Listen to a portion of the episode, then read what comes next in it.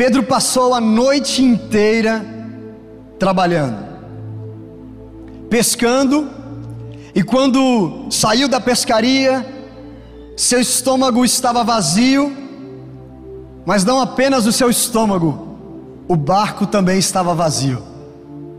Foi uma noite frustrante, de muito trabalho. Ele e os outros companheiros, seus amigos, estendiam ou estenderam as redes na praia e começaram a limpar as redes.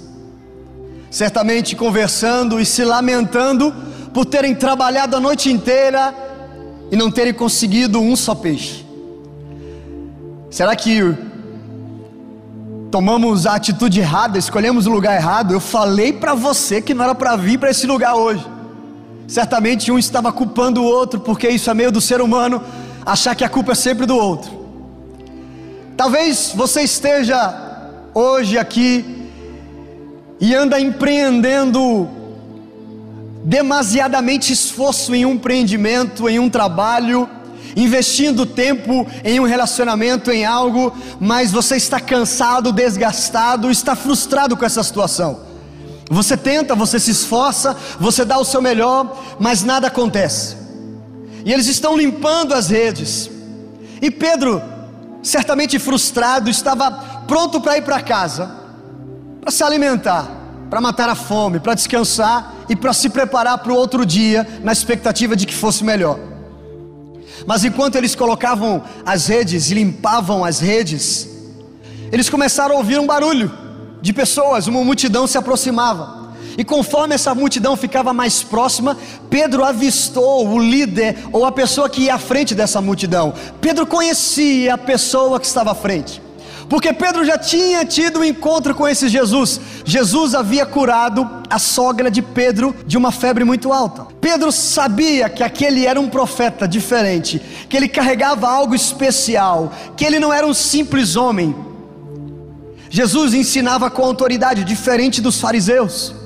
Quando Jesus falava, suas explicações acerca das Escrituras davam vida às palavras, as pessoas ficavam admiradas, ficavam presas à mensagem de Jesus. Ele tinha uma maneira única de transformar algo ordinário em algo extraordinário. As pessoas eram inspiradas pelas palavras de Jesus, eram tocadas. A multidão ficava cada vez maior naquela, naquela manhã, manhã frustrante para Pedro. E Jesus vê ali uma oportunidade. Jesus vê os dois barcos vazios, entra no barco e pede para Simão, para Pedro, afastar o barco um pouco da beira, para que as pessoas, ou seja, a multidão, pudessem ver e ouvir melhor o que ele estava ensinando. E Pedro atende o pedido de Jesus e afasta o barco.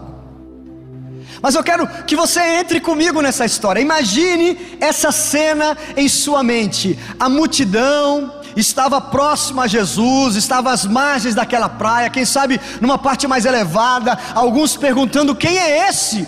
Quem é esse que fala palavras tão bonitas? Quem é esse que arrasta uma multidão? Você não ouviu ainda? Isso aqui é Jesus. Fique um pouco aqui, você vai ver o quão bonitos são as suas palavras, como ele fala das Escrituras. Mas eu pergunto: será que tudo isso está acontecendo por acaso? Uma multidão seguindo Jesus, Jesus se aproximando dos, de uns homens que estavam pescando e não pescaram nada a noite inteira. Ele entra no barco, pede para Pedro afastar um pouco esse barco. E cadê Pedro? Onde ele está? Qual, o que você está fazendo, Pedro, nessa situação, nessa história? Pedro está no barco, vendo Jesus de perto, no lugar privilegiado, como as pessoas que sentam nas primeiras fileiras e conseguem ter uma dimensão melhor do que está acontecendo. Pedro está ali, admirando Jesus, e ele agora faz parte da história, porque imagina, Jesus, quando entra no barco, fala nos ouvidos ou próximo a Pedro, as pessoas estão observando quem é aquele que Jesus está falando. O que será que ele está falando para aquele homem? Será que está entregando alguma revelação? Será que está falando alguma coisa especial para ele? Não, não, não, espera. Olha, ele pediu para Pedro, para aquele homem afastar o barco, e ele, ele afastou. Ah, como eu queria ser o dono daquele barco, como eu queria que Jesus entrasse no meu barco. Pedro começa agora a fazer parte daquela história, ele está em um lugar privilegiado. E será que tudo isso está acontecendo por acaso? Será que isso está acontecendo em vão? Não. Jesus havia marcado o encontro com Pedro, mesmo que ele não soubesse. Jesus queria ter uma conversa especial. Jesus queria que esse homem chamado Simão, chamado Pedro, ouvisse acerca do Evangelho e conhecesse as boas novas.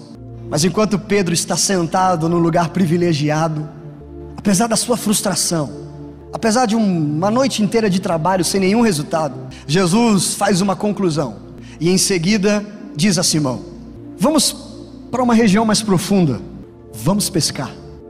Eu quero que você lance as redes em águas mais profundas. E aí Pedro respondeu: Mestre, trabalhamos duro a noite toda e não pegamos nada. Imagina o um suspiro agora. Ele dá uma hesitada. Porém, existe um mas, existe um porém, e Pedro diz assim: Mas, por ser o Senhor quem nos pede, eu vou lançar as redes novamente. Mas, por ser o Senhor que está pedindo para eu perdoar mais uma vez, eu vou perdoar. Mas, por ser o Senhor que está pedindo para eu aguentar um pouco mais, eu vou aguentar. Mas, por ser o Senhor que está pedindo para eu tomar essa atitude, eu vou tomar. Pedro, mais uma vez, obedece. Agora é interessante que Pedro não toma as seguintes atitudes. Pedro não chega para Jesus e diz assim: Jesus, com todo respeito, não queira me ensinar como pescar, porque eu sou pescador, eu já faço isso há alguns anos. Eu aprendi isso com meu pai, que aprendeu com meu avô, que aprendeu com outro, com outro, com outro. O Senhor é muito bem em falar, em ter multidões seguindo, mas o Senhor não é nenhum profissional da pesca. Eu sou, eu conheço as condições, eu conheço essa região, eu conheço esse mar, eu sei a hora melhor e as condições mais favoráveis. Não, não, não, não é essa atitude de Pedro. Pedro não faz perguntas naquele momento, ele não deu ouvido aos seus sentimentos, Pedro simplesmente obedece. E ainda que Pedro não percebesse, ainda que Pedro não entendesse, Jesus estava ensinando ali uma lição preciosa sobre obediência e sobre direcionamento na vida, sobre obedecer e sobre ouvir a voz e seguir no caminho certo. Embora existam certas regras para pesca, para pescaria, existem outras regras que são tão rigorosas ou mais importantes, que são os ensinamentos de Deus. E os ensinamentos de Deus têm o objetivo de nos proteger, de nos nos abençoar e de nos evitar desperdiçar as nossas vidas. Deus atraiu você até esse lugar para proteger você, para abençoar você e para fazer você não desperdiçar o seu tempo, não desperdiçar a sua vida, não gastar o seu tempo em vão. Então, esse encontro de Jesus com Pedro deu um novo significado, deu um novo direcionamento para Pedro, mas foi também um teste para ver se ele tinha o necessário para poder fazer a diferença. Para ver se Pedro tinha o necessário para poder fazer a diferença. O ponto inicial, a chave é a obediência a Jesus. A chave é a obediência a Jesus. No Evangelho de João, capítulo 14, verso 15, o próprio Jesus diz: Se você me ama, se você me ama, obedeçam aos meus mandamentos. Jesus não mediu palavras, Jesus foi direto, a obediência a Cristo e as suas palavras é uma das marcas mais distintas de um cristão. Assim como foi com Pedro, assim é conosco. Deus nos chama, Jesus nos chama para segui-lo e para segui-lo nós precisamos obedecê-lo. Porque seguir a Cristo envolve outro reino, o reino de Deus. E um reino tem um rei e um seguidor é obediente ao rei, chamado Jesus. Então a chave é a obediência a Jesus. Se a chave é a obediência, essa obediência exige uma ação. Obediência exige ação. Nós não podemos parar no ouvir. Nós não podemos deixar que as palavras bonitas, inspiradoras, entrem por um ouvido e saiam por outro. Pedro tinha ouvido a mensagem de Jesus. E Jesus desejava que Pedro fizesse mais do que simplesmente ouvir e entender. Jesus queria que Pedro agisse. E obediência é a fé em ação, em movimento, não apenas em palavras, mas também em ações. Não apenas o marido dizer eu te amo para a esposa, mas com as suas atitudes demonstrar todo o amor. É o filho para os pais, não apenas com as palavras dizendo sim, eu entendi, compreendi, mas com atitudes faz totalmente diferente. Obediência exige ação, exige se movimentar, é a fé em movimento. Então a chave é obediência a Jesus, mas uma obediência que exige ação, que exige sair das zonas de conforto. Exige uma ação, mas exige uma ação saindo de zonas de conforto. Para Pedro, foi confortável passar uma noite trabalhando, quem sabe em regiões mais rasas, mas trabalhar numa manhã após não pescar nada e em águas profundas é outra história. Muitas pessoas estão vivendo em águas rasas da vida e perdendo a profundidade daquilo que Deus tem para elas. É um nível superficial, a pouca profundidade, a pouca intimidade e não estão desfrutando e recebendo de todas as bênçãos que Deus tem para elas.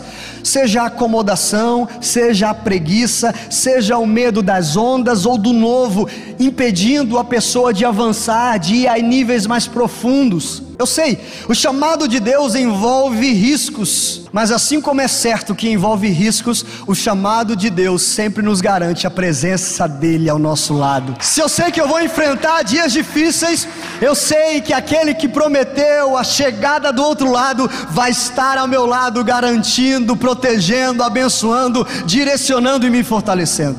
Hoje Deus atraiu você até aqui, está te chamando para a água mais profunda para águas mais profundas, para um nível maior de intimidade, para um nível maior de influência, para um nível maior de trabalho, para mais ação, para mais empenho, para mais conexão.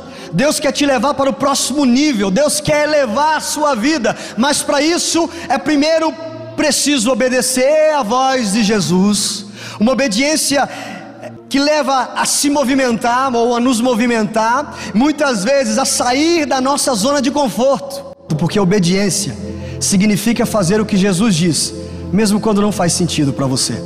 Pode não fazer sentido hoje, mas quem sabe daqui um, dois, três, quatro, cinco anos fará sentido. Pode não estar fazendo sentido você abrir mão desse negócio, porque você sabe que ele não é lícito.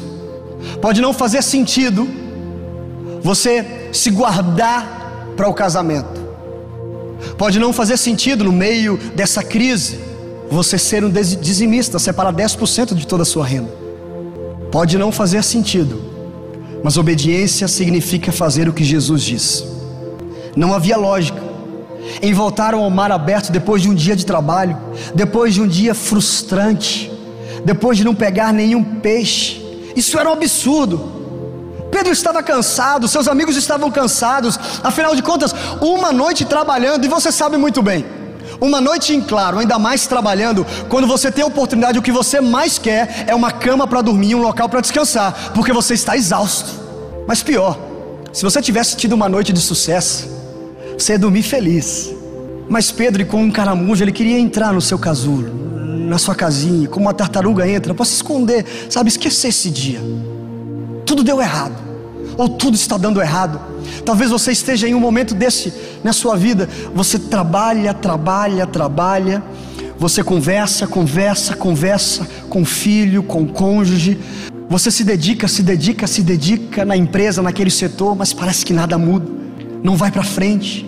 E aí você pode começar a se questionar e fazer a seguinte pergunta: Por que acreditar na palavra de Deus, na palavra de Jesus e fazer o que Ele pede? Se eu estou procurando colocar em prática e nada acontece. Porque a perspectiva de Jesus é infinitamente maior do que a nossa. É sempre maior do que a nossa. Nós temos uma perspectiva e uma visão limitada. Sabe, como os faróis de um carro na estrada iluminam alguns metros à sua frente, assim é a nossa visão, ilumina um pouco a nossa frente, mas a visão e a perspectiva de Deus vê todo o caminho, sabe exatamente onde nós estávamos, sabe exatamente onde nós estamos e sabe exatamente para nós onde nós vamos. Nós podemos obedecer porque Ele tudo sabe, tudo conhece e o mais importante, Ele quer o melhor para as nossas vidas, para nossa casa e para o nosso futuro.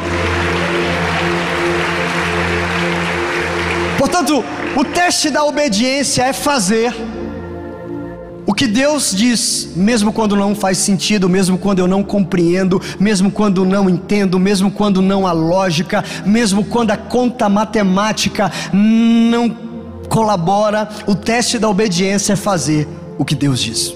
A obediência no pequeno leva a uma oportunidade grande. A sua obediência não é em vão. E nesse texto e nessa história, nós vemos um homem, um jovem, obedecendo a Jesus. Ele obedeceu quando Jesus entrou no barco e pediu para ele afastar um pouco, porque Pedro podia dizer assim: é, Me desculpa, Senhor, mas eu estou cansado hoje. Tem um barco aqui do lado. O senhor pode ficar à vontade. Pedro obedeceu. Pedro obedeceu quando Jesus terminou o sermão e disse assim: Vamos para águas profundas e lancem as redes. Ele poderia novamente dizer: Jesus, eu estou cansado, eu conheço esse mar e o mar não está para peixe. Sabe, eu saí algumas horinhas e essa região aqui não está legal. Eu preciso descansar, estou com muita fome. A gente pode voltar mais tarde. Pedro obedece. E a consequência dessas duas atitudes de Pedro é que ele e os seus amigos presenciaram e viveram um milagre. Você se lembra dos dois barcos que Jesus avistou no início da leitura, como esses barcos estavam? O verso 2 nos lembra: ele, Jesus, notou que junto à praia havia dois barcos vazios.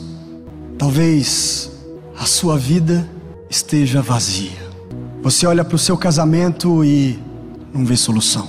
Talvez a sua expectativa de vida os seus sonhos estejam vazios. Talvez dentro de você exista um buraco tão grande, tão grande. Jesus avistou esses dois barcos vazios. Jesus conhece o seu levantar, o seu deitar.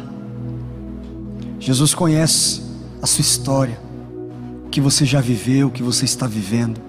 E o melhor é que Jesus se importa com os barcos vazios e não deixa ele do jeito que está. Sabe o que aconteceu? No verso 6 diz que quando Pedro, fazendo o que Jesus mandou, ou seja, fazendo isso, apanharam grande quantidade de peixes. Apanharam grande quantidade de peixes e as redes deles começaram a se romper então pediram ajuda aos companheiros do outro barco. Eram dois. E logo os dois barcos estavam tão cheios de peixes que quase, quase afundaram. Os barcos que sem Jesus estavam vazios, com Jesus agora estão cheios. A sua vida que sem Jesus pode estar vazia, com Jesus pode estar cheia, cheia de vida. E ainda o melhor, aquilo não foi limitado a Pedro ao barco do Pedro, mas também alcançou seus amigos, sócios, companheiros. Deus te trouxe aqui para encher a sua vida, para encher o seu barco, para abençoar a sua vida, para que você abençoe outras pessoas, a sua família, a sua casa, os seus parentes, os seus amigos, aqueles que estão ao seu redor, o seu local de trabalho, o seu ministério, a sua igreja, a sua cidade, seja abençoada.